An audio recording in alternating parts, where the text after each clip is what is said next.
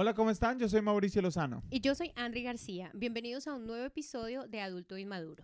Adulto Inmaduro es un espacio para que usted se dé cuenta que no es el único al que le cuesta crecer. Recuerda que no somos psicólogos, no somos terapeutas y no puedes venir aquí esperando que te arreglemos tus problemas. Acá venimos a reír, a contar historias y de pronto a llorar un poquito. Espero que usted disfrute este episodio. Bienvenidos.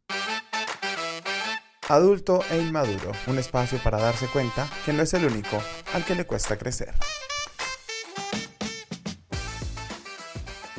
Andri, ¿cómo está? ¿Qué más? Claro, ¿qué hace? ¿Cómo le Ay, cuenta? ¿Cómo le Pues cuenta? acá, ¿cómo le cuenta? ¿Cómo me le baila? ¿A cuánto? ¿Qué más? ¿Cómo, cómo? que nos dio. Ah, ya sé por qué estamos así. ¿Por qué? Porque el tema de hoy es así. Adolescente. Adolescente, adolescente. Oiga, usted... adolescentes. Estamos adolescentes, ner- nerviositos. Mm. Usted volvió a peinarse de lado, ¿no? No, no, no aprendió.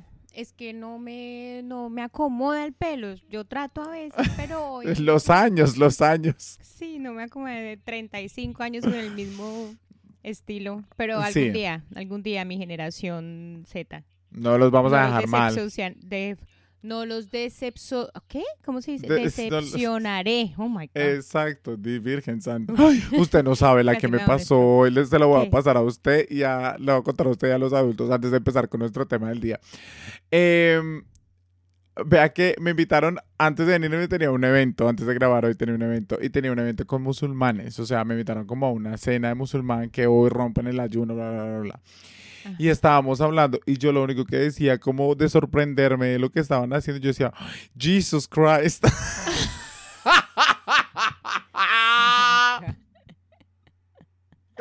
Y después me decía a mí mismo, Mauricio, esto no se puede decir en este contexto, basta, por favor. Jesus, you're so strong. Oh, Jesus, God. oh my God. Jesus Christ. Pero bueno, Pero Ahí bueno, yo no creo que lo encuentren como ofensivo. ¿Será que sí? Eso es como si uno está, uno va a la iglesia católica y alguien dice, oh, Alá. exacto, no creo que alguien más como que, ¿qué está haciendo? bueno, si alguien es musulmán por ahí, que nos cuente. Por si favor, ofende que uno diga Jesucristo delante de ellos, pero no creo. por favor, no creo. Andri, el tema de hoy está bonito, está chévere, me gusta, me gusta, me, ¿Le me gusta? Pues me emociona. alegra. Eso me alegra que le guste. Eso es importante. Claro, Porque usted claro, lo, va, porque- lo va a hablar y lo va a discutir. Entonces, eso es Porque- importante que le guste. Obvio, porque es que uno no deja, no debería dejar de ser adolescente, ese adolescente Uy, que lleva dentro. Yo creo que uno debería dejar de ser adolescente total. Los Hay cositas. No, o sea, yo estando adolescente estaba loca. Yo creo que la, la adolescencia es como una locura temporal que uno Sí. tiene. Es Uno se la pasa con esas hormonas al 100. No, y no solamente la- las hormonas, todo lo que pasa por la cabeza de uno es como una locura temporal. La mente está Sí, maquinándole al uy, 100%. Es una cosa loca. ¿Tú eras un buen adolescente o fuiste un mal Mira que- adolescente? Yo fui un buen adolescente, pues bueno, bueno en unas cosas, malos en otras, Mm. diría Silvestre Angón. Bruto para el estudio, pero inteligente para el acordeón. Ok, Silvestre. No, no, no, pero antes, antes como de empezar en esto, este tema a mí me llamó mucho la atención porque tengo una amiga que está en Colombia que en su adolescencia eh, tenía como 17, 17 Ah, yo pensé que años. ya era adolescente en este momento. Yo iba a decir, No, ok, no, no. ok, pedófilo. No, no, no. Ella en su adolescencia eh, se fue a una fiesta, rumba, taque, taraque, taque, pa, pa, pa, taque, taraque, taque, bailando merengue. Y en una fiesta ya estaba un poco tomada, se sentó, se fue para atrás esa mujer en un balcón, se dio y está jodida hoy de la espalda. O sea, le tuvieron que hacer mil cirugías y ahora, hoy a los 30, 35 años, Ujú, 30, 32 años, sigue pagando las consecuencias de su error. Obviamente, eso fue un accidente, le puede pasar a cualquiera a cualquier edad. Pero en esos momentos ya decía, yo por qué estaba así de borracha a los 17 años. Es crazy. ¿Por qué no controlé y sigue pagando ese tipo de cosas? Ujú. Y así se escuchan muchas historias de gente que termina. Yo todavía tengo mi error, mi peor error. o sea, por favor, diga que no es su hija. Diga que no es su hija, por favor. No, no. No iba a decir eso. Yo todavía estoy pagando uno de mis peores errores y no es Camila. Camila, nunca fuiste un error, ¿ok? Fuiste un buen error, fuiste un buen fuiste, error. sí. Fuiste un logro no planeado. No, a mí me pasó algo similar a lo de tu amiga también y ahora, hoy en día todavía lo estoy pagando y me salió carísimo, pero fue con mis dientes. Pues ya les contaré la historia más tarde. Más tardecito. Más tarde Pero, les contaré. haciendo, haciendo, haciendo la, la búsqueda para este episodio, me puse a googlear como cuáles son los, cuáles son los errores más comunes que la gente comete en la adolescencia. Ujú. Y me pareció chévere ver lo que salió. am, porque especialmente lo he visto mucho, eh, lo veo mucho como en, en mis amigos. Y es que, bueno, uno, primero, pensar que el talento y la educación son suficientes para el éxito. Mi amor, no, ajo, le Ok. falta co- constancia, constancia. O sea, uno, uno no puede estar, no, ya como me gradué de los Andes, ya voy a tener trabajo soñado. No, mi amor. Eso no, No, y, va hay- así. y hay adolescentes que ni siquiera piensan que la escuela o, o el talento es necesario. A veces ni Sí. siquiera caen en Los cuenta de contactos. que es necesario. Exacto, sí. Sí, los contactos. Está descuidar la salud. Descuidar la salud, pues que entonces ya lo hemos hablado bastante también. Eh, hablar de más. Uy, a mí me pasó y yo, yo perdí un trabajo importante por estar hablando de más. Ok, ¿por qué? Sí, porque vea, por ahí dicen, por ahí dicen, usted es dueño de su silencio y esclavo de sus palabras. Pero vea que una vez cuando estaba, yo estaba trabajando, era de mis primeros trabajos en radio. Y estaba, había un, un hombre que nadie quería en la, en la emisora. No voy a decir el nombre de la emisora, pero nadie quería el nombre en esta emisora. Ujú. Y una vez hicieron un consejo de redacción, y yo estaba en el consejo de redacción, yo me llevaba muy bien con esta persona, y eh, todos estaban hablando mal de esta persona, y yo no sé qué, y la persona ya se estaba yendo, ya había renunciado de la emisora. Y yo tenía como un evento con esta persona, y esta persona me preguntó, bueno, ¿y qué hablaron en la reunión? Y yo, no, pues nada, o sea, se habló de lo, pues, o sea, no es secreto para usted que nadie lo quiere, entonces pues hablamos esto y esto, y ya. Esta persona fue, hizo un señor escándalo en la emisora y obviamente todo el mundo Ah, supo que yo que era la persona que la... dicho. Obvio, quedé como el sapo y a mí me tenían en, o sea, en la fila para un ascenso para, para hacer un proyecto bacanísimo y me dijeron, obviamente no, la cagó, en usted no Obviamente podemos no, vaya confiar. con el uniforme verde por sapo. Sí, sí. Sí. Le van en la esquina favor. con el uniforme verde. Usted vaya para el lavadero, para la red, por favor, donde los chismosos, aquí no lo queremos. pero, pero en realidad es eso, o sea, uno habla mucho. Mm. Y eso, y eso también me hizo entender, y algo que, que aprendí de una forma fuerte, es que no todo es su amigo. Uno en la adolescencia es amigo de todo el mundo. Mm, O cree que es amigo de todo el mundo. O cree que es amigo de todo el mundo. Que o quiere todas- ser amigo de todo el mundo. Yo era amiguero. ¿Usted era amiguera, Andri? No. Pero es que yo nunca he sido muy amiguera. Siempre he sido así como de pocos amigos. De pocos amigos. Selectiva, selectiva. Yo. No, y no, yo sí era amiguero y yo juraba Pero tú que todavía todo eres así. Sí, pero no yo sé, sé, yo sé con quién cuente y con quién no. Mm. En ese momento para mí todos eran los mejores amigos, todos eran familias, todos eran cercanos, todos. Cuando ustedes, cuando tú te acuerdas, por ejemplo, en tu último año de colegio, cuando uno se cantaba la canción de Nanitos Verdes, la de amigos, Sí, sí, sí, sí. ¿Cómo es que era esa canción? que no me acuerdo qué. Que un amigo es su... Sí, sí, sí. Y se abrazaba uno con todos los amigos del curso y uno decía, los voy a extrañar y nos vamos a ver el próximo año. Mentira, pasan 10 años y uno no los ve. No, y uno ya no los 15 quiere ni ver. Esas reuniones que hacen de high, de high school y de... de- De reun- la, ¿Cómo se llama eso? la promoción, ta, ta, Sí. ta, se va a reunir. Y uno, ¿para qué? No, ¿Para qué qué le quiero ver? ¿A son de qué le voy a ver la jeta a esos? Ahí está. Ahí está. Pero vea, ahí está. Em, Bueno, yo también tengo un error, que unos que errores que encontré. Entonces tú dices uno y yo digo otro. Y así Listo, como hágale, para que me deje hablar también, porque si no, ¿para qué vine? Me senté qué en me la trajo? palabra.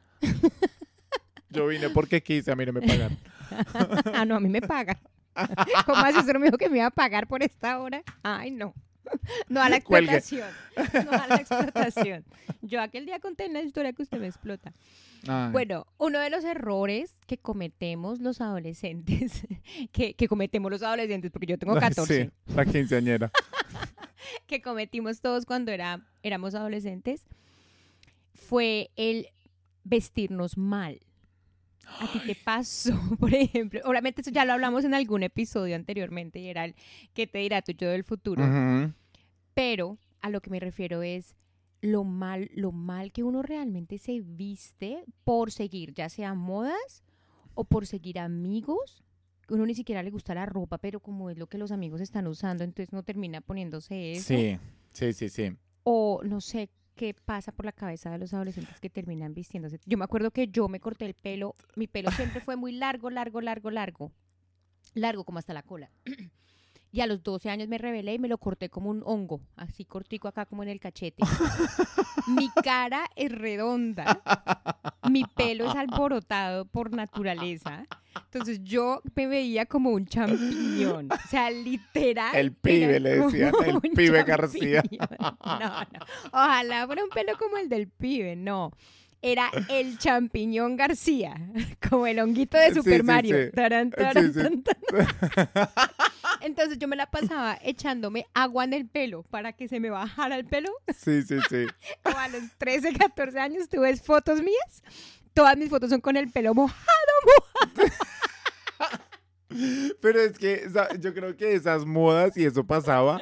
O sea, obviamente uno a, esa, a los 13, 14, 15 años se deja guiar mucho por, por el entorno. Oh my God, deberíamos poner foto, una foto de adolescentes. de Ay, nosotros. no, qué, para Ay, que sí. respéteme, Ay, no. no, que no le dé miedo, ¿ve? ¿Qué tal lo otro? Pero, pero, pero me parece que como tú vivías en la ciudad, ahí se veía más cosas. Yo me acuerdo de esa época de la gente emo y todo eso. Yo en el momento Mm. estaba en el pueblo, gracias a Dios.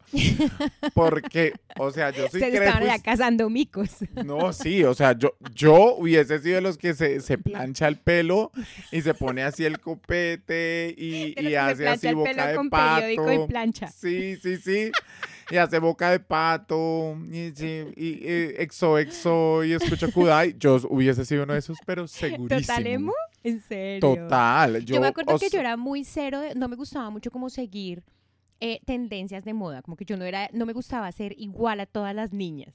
ujú, sí, ella era eso- rebelde. Sí, no me gustaba como, ay, no, que todas van a ponerse ahora el pantalón pitillo o el no sé qué. Yo decía, no, Sí. qué pereza, yo no me voy a poner. Como, ay, todas se visten igual, con los mismos, Sí. la misma ropa. Pero obviamente si uno saca sus tendencias de moda La moda de uno. de algún lado, ¿no? Porque Sí, sí, sí. de algún lado no es que sea yo original diseñadora de modas y me creaba mi propia ropa, no. Uno la saca de algún lado. Pues yo la saqué de mi padrastro.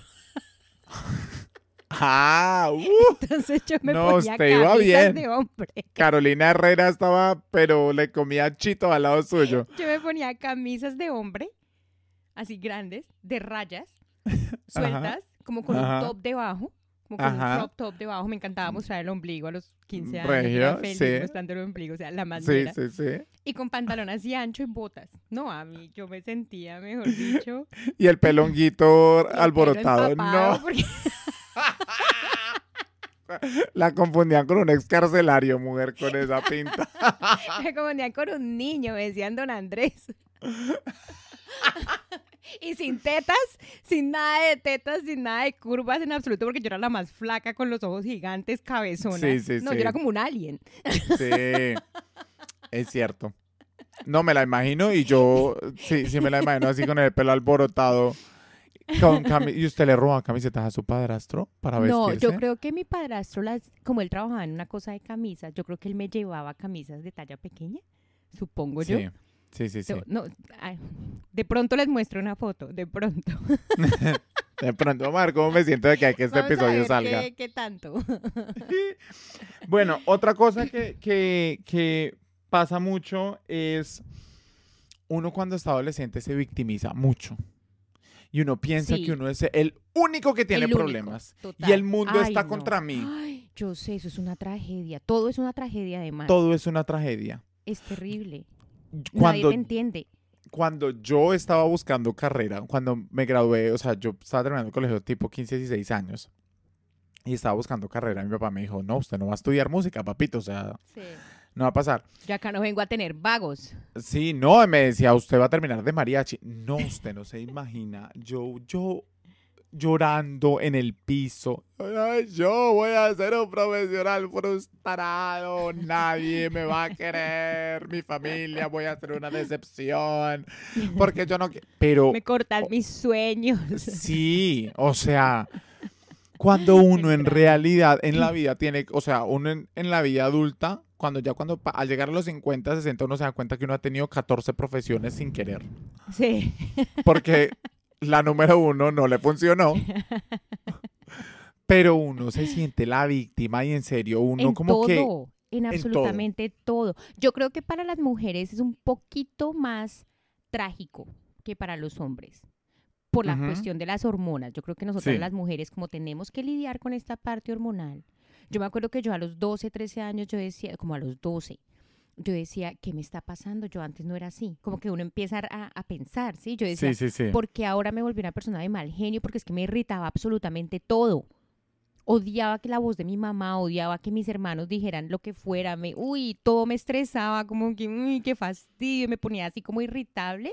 Mm, Y yo decía, ¿yo por qué soy así ahora si yo no era así? Pero a mí nunca nadie, como que de pronto mi profesora de biología era como la única persona que nos explicaba ese tipo de cosas, pero de resto mi mamá de sentarse conmigo a explicarme ese tipo de cosas como que nunca Sí. pasó. Aparte que una esa no es muy escucha. difícil. Una esa no escucha y normalmente uno esa jura que se la sabe todas. Ah, no, total, uno sabe todo. Entonces, a mí La a los mamá no 15 sabe nada. años, nada de la vida, ¿qué? O sea, a los 15 años, yo me acuerdo que mi papá me, mi papá me decía, pero Mauricio, por favor, yo, ay, no, usted está viejo, anticuado, usted no sabe nada de la Sí. vida. O sea, uno se jura Einstein. Con Sí, no, es- presupuesto. Es de muy, Pa' es Colombia. muy- yo me acuerdo que para mí era todo, obviamente dramático, pero también era, todo me daba vergüenza. Todo. Absolutamente. Yo me acuerdo que yo era la persona más, que sentía más vergüenza por absolutamente todo. Yo no comía delante de nadie. Me daba mucha vergüenza comer delante de la gente. No podía. Me sentía súper aware, como que yo sentía que todo el mundo me estaba mirando comer y yo me sentía que yo comía inmundo, entonces no comía.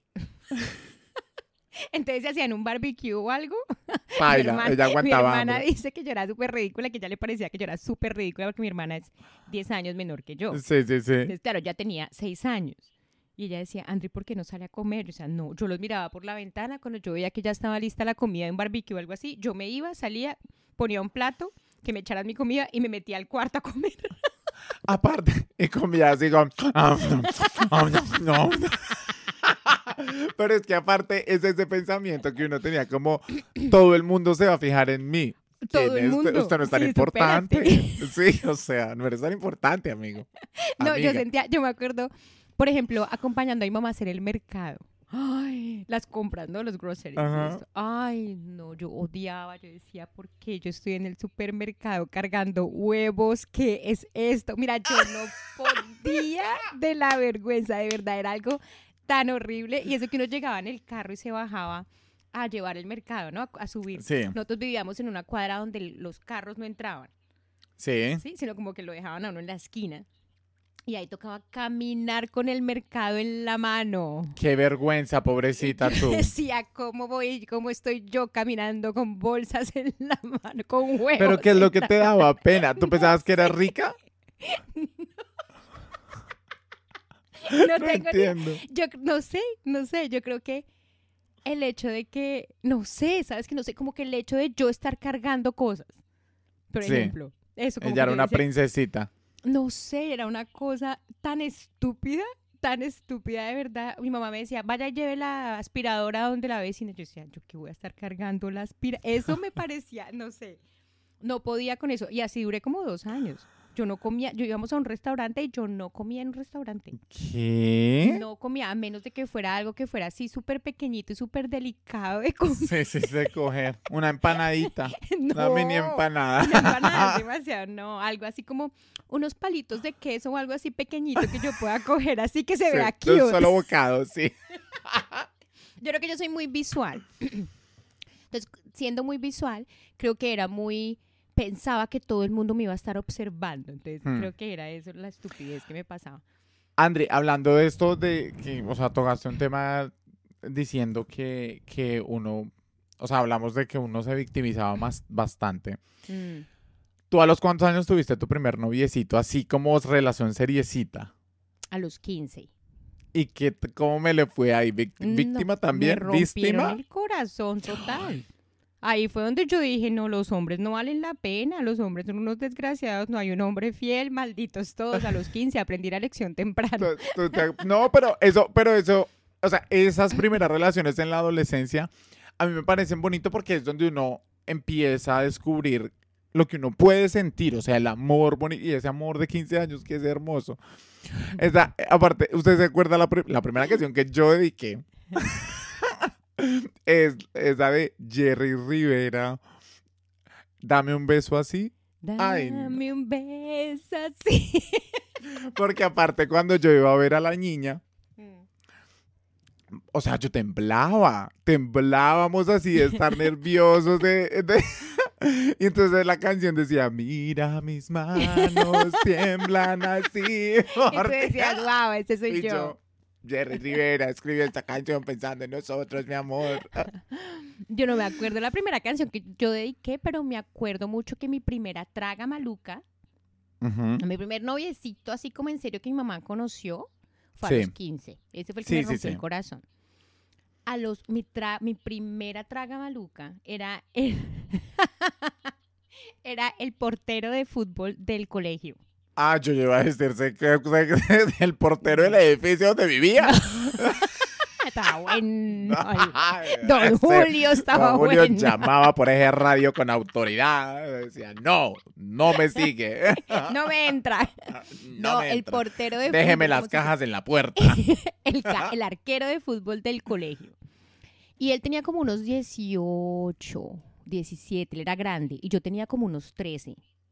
Ay, Y yo tenía un... A mí siempre me gustaron mayores. Ay, no, mijito, a mí que... a mí que me paguen la renta. Sí, sí, sí. A mí que me lleven en coche. Sí, sí, sí, no. Yo, yo tenía daddy issues total, ¿no? Sí, Y siempre me gustaron los tipos mayores hasta cuando cumplí como 30. Yo decía, ¿yo por qué estoy con estos viejos? sí, sí. Cuando ya les tocaba llevarlo a, a que se hicieran exámenes médicos, ya decía, mira. Sí, ya que no me tocó llevarlo a la próstata, al examen de próstata, sí, dije, sí. no, ya. El cucho le dijo a ella que le hiciera el examen de próstata ella misma. Sí, yo como que, uy, no. Ahí dijo, no. ok, basta. Vamos a empezar a, a salir con jóvenes. Y Pero, fue lo pero, contrario, tenía 30, salía con muchachos de 20. pero mira que a mí en esos, en esos amores de adolescente, eh, a mí, en mi experiencia, mis papás sí me enseñaron como a querer bonito y eso sí lo agradezco bastante. Eso, Ujú. no como que dejó de, no, no fue, pudo ser un trauma porque yo me acuerdo cuando yo terminé eso, yo era un mar de lágrimas, Dios Sí, es mío. terrible, esa primera relación que uno termina, eso uno no cree que uno no puede superar eso nunca más. Que Nunca uno no va a más. volver a sonreír, que uno no va a volver a amar así de esa manera. es muy. Rivera ya no va a volver a escribir canciones.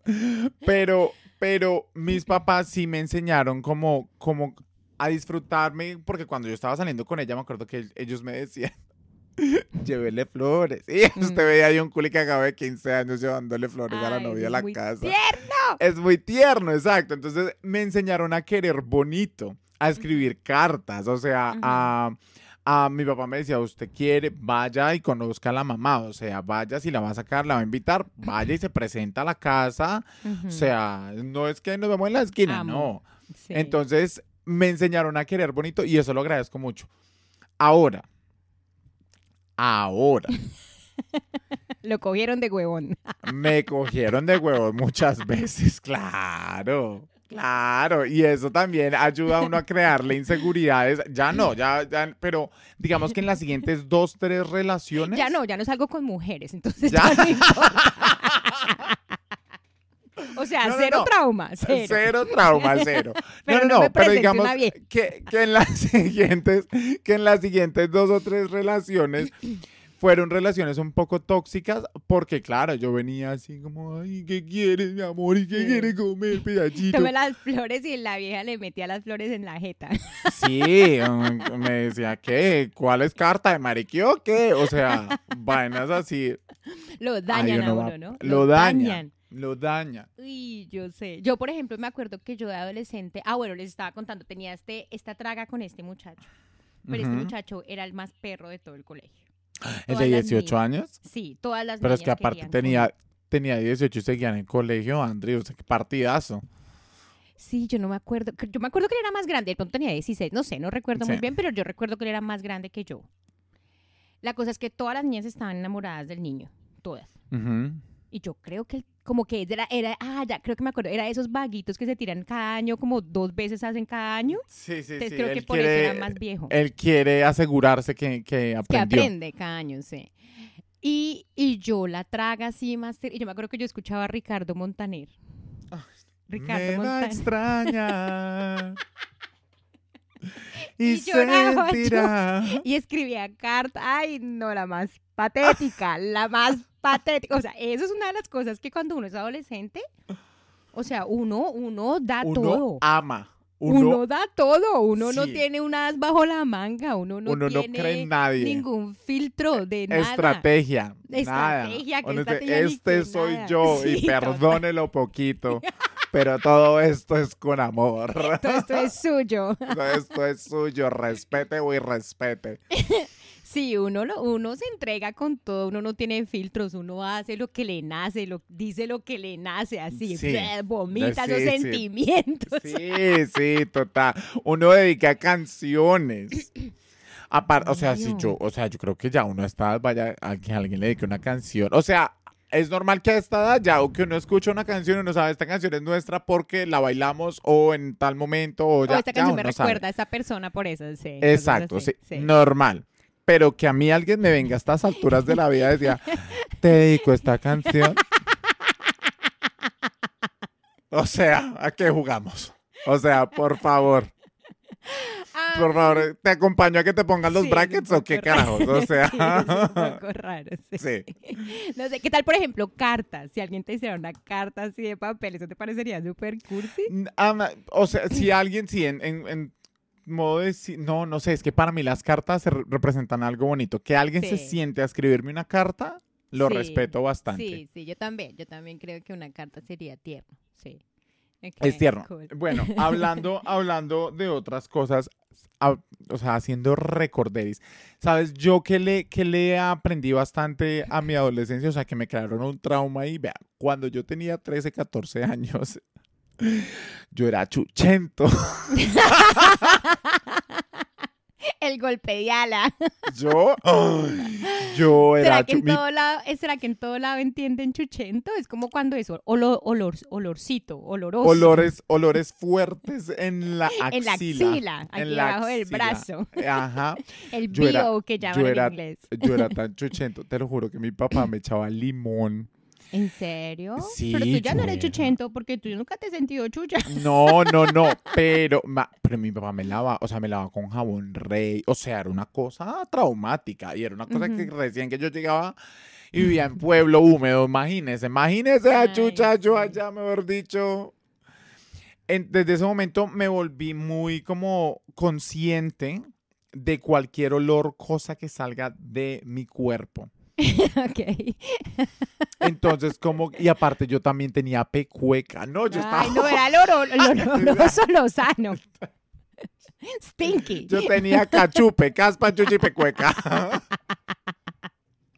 Pero no, después de eso, porque mi papá, mi papá y mi mamá, me, o sea, eran como, Mauricio, y se baña que tiene chucha. Mauricio, va y se lava la boca que tiene mal aliento. Mauricio, va y Mm. no sé qué, no sé qué. O sea, como que ellos me hicieron muy conscientes de lo que Ajá. estaba de lo que expirando. estaba en- oliendo por ahí. Exacto. Y gracias a eso soy una persona que, que pues, no soy así como, mejor dicho, a, a cada rato tengo que bañarme cada cinco minutos, tres veces al día, no.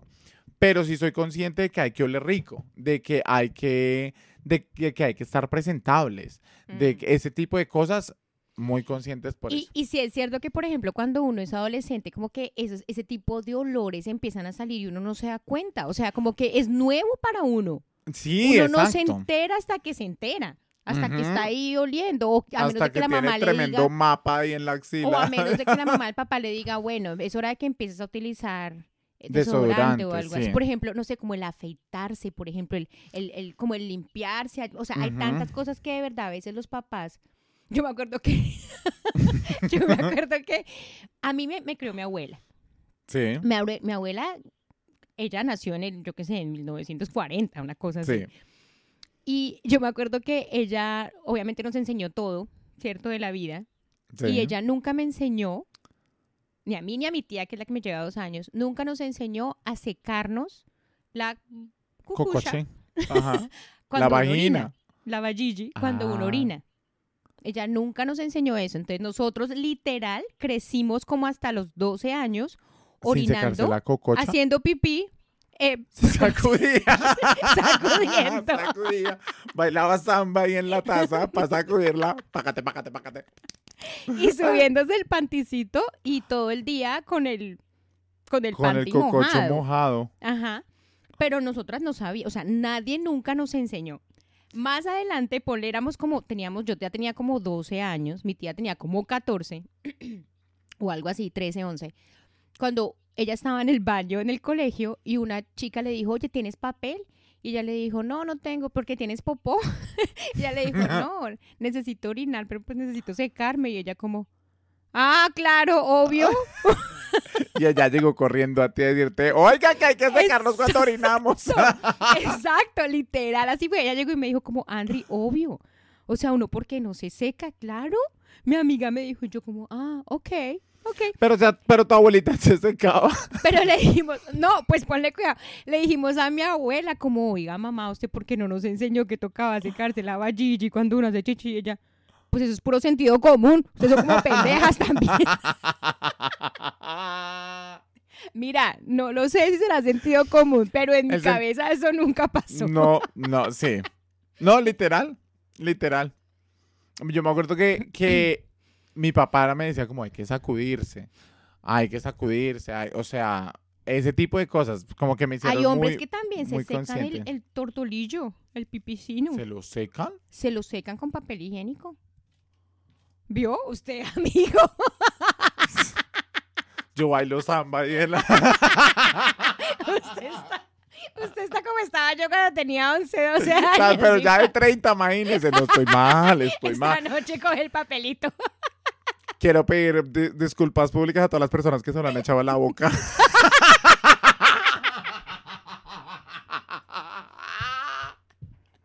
¡Qué asco! No, sí, hay gente que se lo seca. Sí, Ahí les Es dejo. cierto. Vamos a hacer una encuesta. ¿Usted se seca el pipí después de orinar? sí, eso es una buena encuesta para adulto es y una maduro. buena encuesta. Estén pendientes ahí porque, para que contesten. Bueno, Andri, ¿usted a qué edad se tomó su primer trago? Ah, yo empecé pequeña porque yo hacía todo lo que mi tía hacía. Mm, ok, Y mi tía tenía como 14 cuando ella se tomó su primer trago, entonces yo tendría como 12. 12. probablemente, cuando me tomé mi primer trago. Me, me acuerdo que ya estaba con amigos en la casa, ellos estaban como tomando a escondidas de mi abuela y yo me, ellos me dieron alcohol y yo me tomé un par de tragos, no sé ni qué era, no me acuerdo, creo que era cerveza o algo así, o aguardiente, y me acuerdo sentirme borracha. Pero no sé cuántos me tomé, no sé si me tomé dos y me sentí mareada, Mm. no recuerdo, pero sí recuerdo como el, el feeling Ay, Dios mío. de, ok, y ellos empezaron a reírse de mí y, y a decir, André está borracha. Yo me ¿Tú? acuerdo mi, mi primera borrachera fue con esa cerveza brava, que era brava. No sé cuál será la cerveza brava. En, eso en Colombia. ¿Era fuerte? años. Era muy fuerte. Y eso fue, o sea, yo ¿Cuántos tenía años tenías? 14 años. Pero tomé mucha cerveza, mucha, mucha, mucha, mucha, mucha cerveza. Mucha. O sea, esa mesa estaba llena de botellas. Y yo en ese momento me acuerdo mucho que yo hacía capoeira y la gente de capoeira eran las, los que me, o sea, me incentivaron a, a beber A tomar. cervecita. Y Ujú. yo, no, sí, yo soy mi mamá es brailera, yo sé tomar a los 14 años. Ay, no esa, esa es otra que uno hace siendo adolescente, que yo era la más patética, ya te cuento. Hágame, o sea, hágame el favor. Pues que señora borrachera que me pegué y llegué a la casa a vomitar, a guasquear. Y mi mamá toteada de la risa, mi mamá, o sea, cero responsable, toteada de la risa. Pues mi mamá, ponle como un mes, dos meses después, me sentó y me dijo, me parece chévere que ya que hayas probado, yo no sé qué, ta, ta. estabas con amigos que obviamente conocía la casa, todo, pero me dijo, vas a aprender a tomar. O sea, y Ah, me ok. sentó y era de, bueno, vas a tomar, ya, ya tenía como 15 años, fue antes de mis cumpleaños. Y me sentó y me dijo, vas a aprender a tomar. Y me sentó y me tomaba cerveza y me decía, se está sintiendo mareo, entonces vaya, camine, tome agua, yo no sé qué, ta, ta, ta. Pero eso es muy bueno que le hayan enseñado, mijo, porque a mí me tocó aprender a las malas después de que me ha rompido, roto la jeta. Roto. ¿Sí? ¿O se aprendió a tomar después de ese accidente? Sí. No, ahí fue No. cuando dije como que, oh, tal vez necesito no tomar así de esa manera, los 16 De esa años. manera. Sí, y es necesito cierto. de pronto tomar agua. Sí. No, y, y- es eso. Yo se lo agradezco a mi papá, a mis papás, porque mi papá también estuvo involucrado.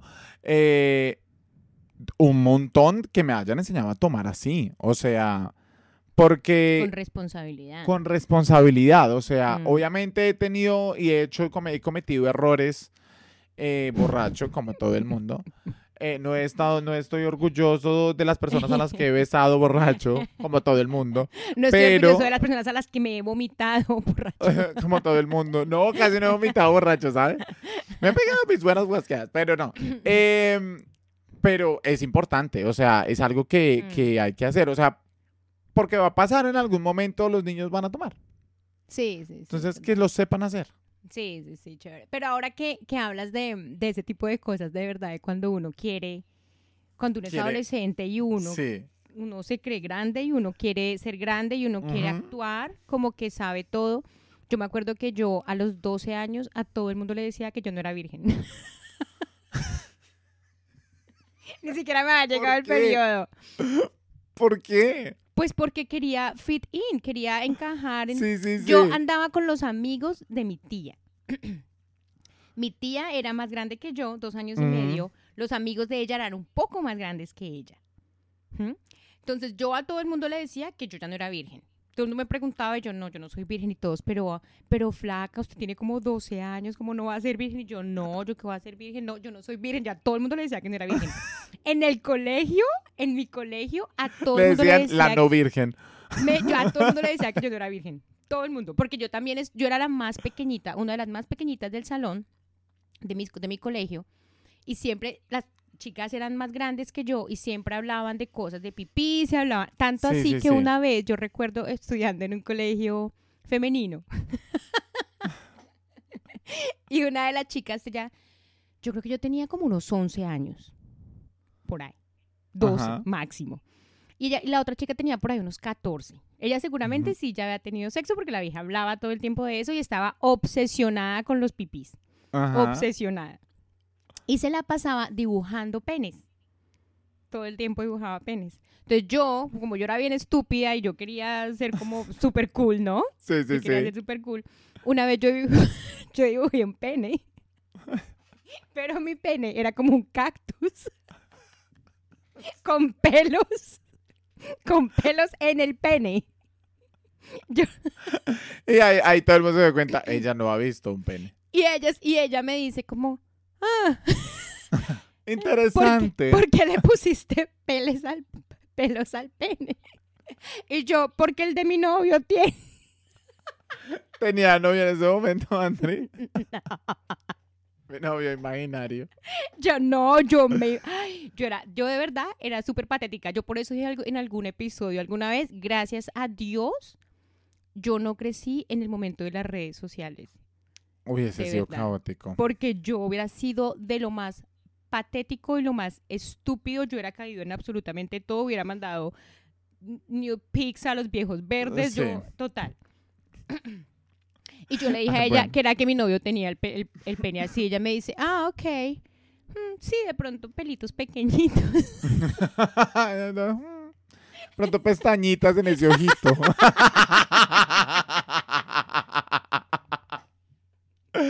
Venga, am, cambiando un poco de tema. ¿Qué opinas de trabajar en la adolescencia? A mí me parece que es bueno trabajar en la adolescencia. Me parece que es un... De hecho, trabajar... Bueno, trabajar, trabajar en serio de la adolescencia me parece chévere. Me parece ¿Trabajar, es- trabajar? Sí. A mí me parece chévere siempre y cuando no le, por el hecho de que esté trabajando, no le vayan a poner ninguna responsabilidad económica a la persona. Ok, entiendo. ¿Entiendes? O sea, porque pa- pasaba mucho y a mis sobrinos se la intentaron hacer y era de, ah, bueno, como estás trabajando y como estás ganando plata, entonces vas a pagar tú tu propio celular. Eso, con eso no estoy de acuerdo. Porque, o porque como a, a un adolescente, o sea, él está aprendiendo el hábito de, de- de- de trabajar y de coger plata y de hacer cosas y no, no le quites, porque eso, eso él ya lo tenía antes de trabajar. Sí. Él no va a coger esa responsabilidad porque tú le des no esta nueva- debería. porque- sí, no Exacto. debería como asumir esa responsabilidad él. Ujú. Exacto.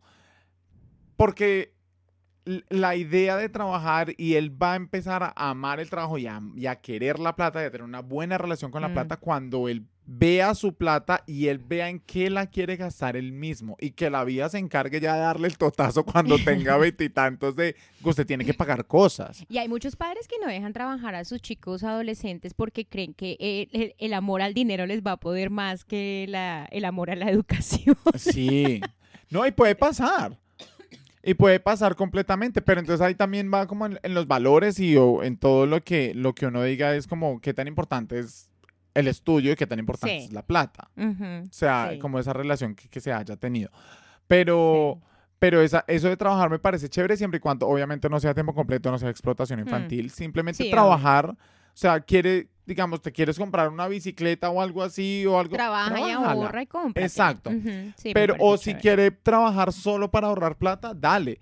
Pero, ay, no, como ya está trabajando, entonces usted paga la cena los domingos o algo así. No, Mm. porque Pues ya mira- tenía cena los domingos. Ah, Pues mira que yo, mi primer trabajo fue a los 14 años. Yo era súper exitosa, vendía ropa en, en una tienda, en un almacén de cadena. Y creo que, mi, creo que fue porque una amiga me dijo que nos fuéramos a trabajar allá. Y yo, bueno, chévere, nos fuimos para allá y nos recibieron. Y era, fue como en la temporada de diciembre. Ese fue como Sí, mi sí, primer sí. trabajo. Obviamente hice plata, que para mí eso eran millones. obvio. Andrea ya estaba, cálcelo, cálcelo, cálcelo sin compromiso, cálcelo. Y me compré ropa y esto y terminé comprando regalos a mis hermanos y cosas así y como regalos para cosas para que ellos necesitaban para el colegio y como que empecé yo misma como a asumir la responsabilidad, pero realmente mi mamá nunca me dijo que, que le diera plata. Y como a los 15 años hice otro trabajo para vacaciones y ahí como que me quedó gustando trabajar durante las vacaciones. Mm, Me pareció Es- chévere. Yo, mi, mi primer, el primer trabajo que tuve fue a los 14, 15 años también, eh, y fue vendiendo celulares. Pero me acuerdo que estaba entrando a 11, o sea, trabajé en lo que en ese momento llamaba Comcel. Mm. Eh, y llegando a 11, Yo también trabajé en Comcel. mira, somos amigos. Yo tenía como 16 años cuando trabajé en Comcel y me echaron porque no vendí celulares. Ah, yo sí vendí muchos. no, yo sí. Yo no. vendía, Yo yo, era iba. re bueno. Y vendía planes postpago y todo. Sí, no, yo sí, Sí. no vendí nada. Pero me acuerdo que mi- cuando recién recibí mi sueldo, mi papá me, me dijo, bueno, vamos a comprar su uniforme y sus cuadernos para yo. Ah. ah. Ento- de ahí tuve una, o sea, no tuve una mala relación con la plata, pero sí dije como, si no trabajo igual me los va a comprar, entonces qué. Sí, sí, sí. Sí, un poco sea, injusto. Por eso, por eso, por eso es lo que digo, pues, y no por esta, sino porque he visto muchos ejemplos, es como chévere que, que el, el- el adolescente tenga esa relación con la plata, tenga esa relación con que quiero trabajar, quiero ahorrar plata, chévere. Mm. no le ponga responsabilidades que no, no le atribuyen a él. Él va a, él va a saber la responsabilidad de la plata cuando se gaste lo que se trabajó en dos meses, se lo gaste en algo en dos horas. Ahí Sí. él va a decir, ¿valió la pena? ¿No valió la Mm. pena? Un adolescente tiene esa capacidad mental para hacerlo. Mm. O necesita en ese momento adquirir esa capacidad mental Sí, también. Sí. Exacto. Bueno, Exacto. antes de irnos a la hoguera, Sí. te quería preguntar. Pregunta, Michael Giovanni. Si vamos a alcanzar, bueno, Sí, ¿de, sí. qué. ¿de qué te arrepientes en tu adolescencia? ¿De qué me arrepiento en mi adolescencia? Sí, de cosas que hayas hecho o que hayas dejado de hacer. No, es que no sé si esto es adolescencia. Yo tenía esto va- 27. Yo tenía 27 años. Es que no sé, no, no sé, no sé, no sé, no Diga, sé. diga lo que se le pasó por la cabeza. Cosas. Pero me arrepiento mucho de no haber, de no, de no haber peleado, de no haber como, como, como, de no haber sido más rebelde.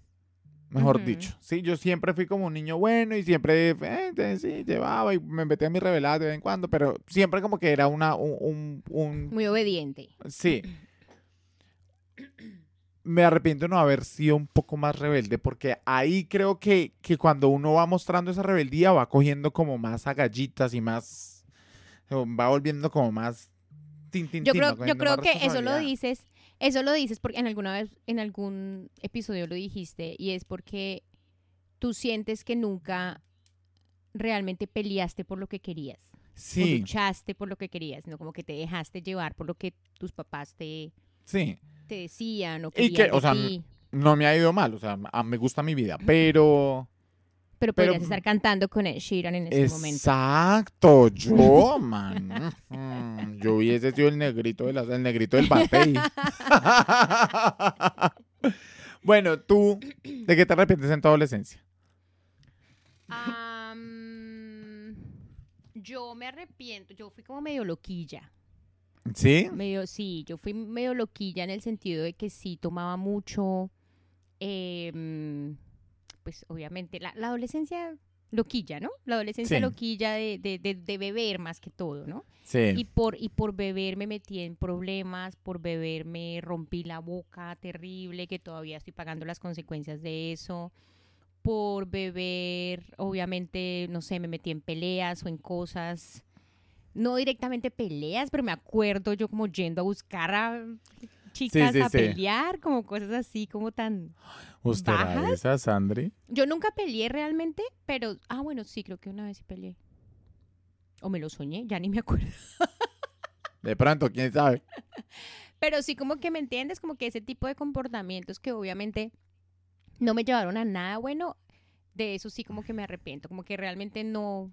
Obviamente aprendí de esas cosas también, porque ahora, por ejemplo, bueno, después de la parte de este problema que tuve cuando me rompí la boca completa, estando borracha, eh, yo tenía 16 años y después de eso sí dije como que nunca más volvería a tomar así.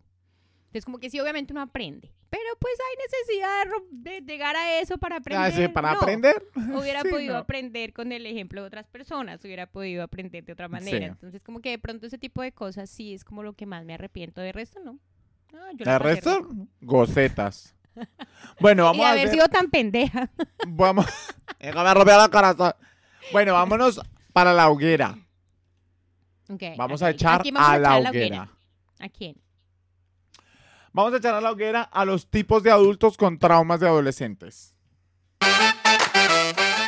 Esta es la hoguera. Aquí va a escuchar lo que muchos piensan, pero pocos se atreven a decir. Yo quiero echar a la hoguera. Déjeme pensar. ¿Cómo O voy a, la lista ahí. cómo voy a, cómo voy a decir esto? Pero yo quiero echar a la hoguera, en serio, a las personas que se quedan con los traumas de la adolescencia. Pues O eso lo sea- que está echando a la hoguera. No, no, no, pero espere un momentico.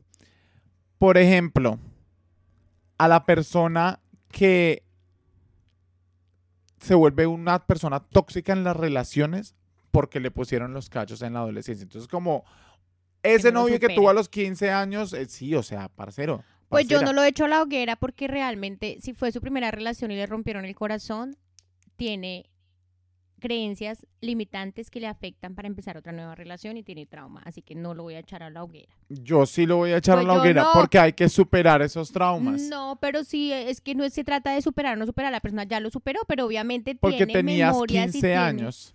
Sí, claro, pero hay muchas cosas que le pasan a una persona en la vida cuando tiene siete años y todavía le afectan. Obvio, no estoy hablando de violaciones o cosas así, pero... Yo tampoco. Pero estoy hablando de, de te rompieron el corazón, o sea, sí, dolió, sí, duele, pero no todo el mundo es así, o sea, pasa Sí, la total. página, pasa la página. Hmm. Siguiente. Ok, yo creo que de pronto lo eh, similar a lo tuyo, pero creo que voy a echar a la hoguera a las personas que se convirtieron en, en digamos, hombres en este caso, a los que se convirtieron en muy perros y que siguen siendo perros, o las mujeres que no son muy fieles y que juegan con los sentimientos de otros hombres porque tuvieron una mala experiencia en su adolescencia y han pasado 15 años y todavía Mm. siguen siendo infieles y siendo Sí, no sí, sí. leales a, a las relaciones porque creen que todo el mundo es igual. No, súper. No se dan la oportunidad. Sí, sí, sí. Sí. Es cierto. Esa, esa es una persona que he hecho a la hoguera. A la hoguera. A la hoguera. Ok, ¿qué más? Y yo quiero echar a la hoguera a esas personas que ya, o sea, esta es mi última hoguera. Eh, quiero echar a la hoguera a esas personas que tuvieron una muy buena adolescencia, pues no una muy buena adolescencia, digamos que venían de familias acomodadas, con dinero y eso, y crearon una personalidad un poco consentida y de adultos están jodidos, pero se quedan con su vida pasada. Se quedan con lo que pasó en, en su adolescencia. Y no, marica, es que yo fui a colegio privado, entonces obviamente... Ah, ok. Mira, basta. O sea, ya, supéralo. Sí. O sea, Que haz que otra vida. Tienen, tienen más de qué hablar o que Exacto, no tienen exacto. nada más que contar. No, entonces me fui para Alemania de promoción 2002 y en esto estamos en el 2022, eso pasó de 20 años, supéralo. O sea, ¿me entiendes? Basta. Sí, lo que nos decía eh, la generación Z. Vivan nuevas experiencias. Vivan más cuenten exper- otras Váyase a otra promoción, por favor. Sí, o sea, Ok, yo voy a echar a la hoguera a. Bueno, a estas adultos, estos adultos que ya tienen muchas responsabilidades con hijos, sobre todo a estos que ya tienen responsabilidades con hijos y que todavía creen que son adolescentes. se Sí, o sea, yo creo que como que todos tenemos algo de adolescentes, ¿no? De una u otra Sí. manera, como que a todos nos gusta, yo qué sé, cantar karaoke o beber Mm. o bailar, el, cantar en la ducha, yo qué sé, cualquier cosa que sea adolescente y está bien. Pero cuando ya eso afecta a tu, a tu familia Entorno. o te afecta a ti físicamente, emocionalmente, a la hoguera. ¿A qué me refiero? Por ejemplo, conozco gente que ya es adulta que tiene 45, 50 años, ya tienen hijos, tienen niños, ¿sí? Eh, y todavía están yendo a festivales y haciendo éxtasis y haciendo ese tipo de drogas que como que, o sea, ya no eres un adolescente. Amigo, sí. O sea, cariño, ya supéralo. Ya no eres adolescente, ya tienes... Cariño, a ti eh, ese, esa bajada, ese guayabo del éxtasis te va a durar una semana por la edad. O sea, por favor, quiérete un poquito. sí, sí, como que ya. Ya no, ya no estás en la, en la edad de 18, 20 años donde... De pruebas y haces cosas ay, y haces quiero y Sí, sí, sí. Pero ya estás, no sé, 45, 40, Sí. ya todavía en ese plan como que a la hoguera. A la hoguera. Ahí está. Cuéntenos de ustedes a qué tipo de personas mandan a la hoguera y cómo fue su adolescencia. Y para terminar esto, no se olviden que se pueden suscribir al programa, no al programa, al canal de YouTube. Y por favor, denos cinco estrellas en Spotify para que el algoritmo nos compartan, siga Si recomendando. ustedes se divierten con este podcast o se ríen o les parece interesante o les gusta o lo que sea y nos escuchan, compártanlo, oigan, no sean envidiosos. Sí, compartan la alegría con así. otra gente. Porque son así, de verdad, gaticos. Compártanlo con los amigos. Diga, vea, este, ríase un rato. Escuche las barrabasadas que estos dos están diciendo. De pronto ¿Qué tal le sirva a alguien? Sí, Sí. sabe, alguna burrada que uno dice le servirá. Ah, ahí les dejo. Ah, ahí les dejo. Porque uno es dueño de su silencio, pero esclavo de tus palabras. Adiós, Andri. Chao, Mauricio. Chao, gaticos. Los queremos. Adulto e inmaduro, un espacio para darse cuenta que no es el único al que le cuesta crecer.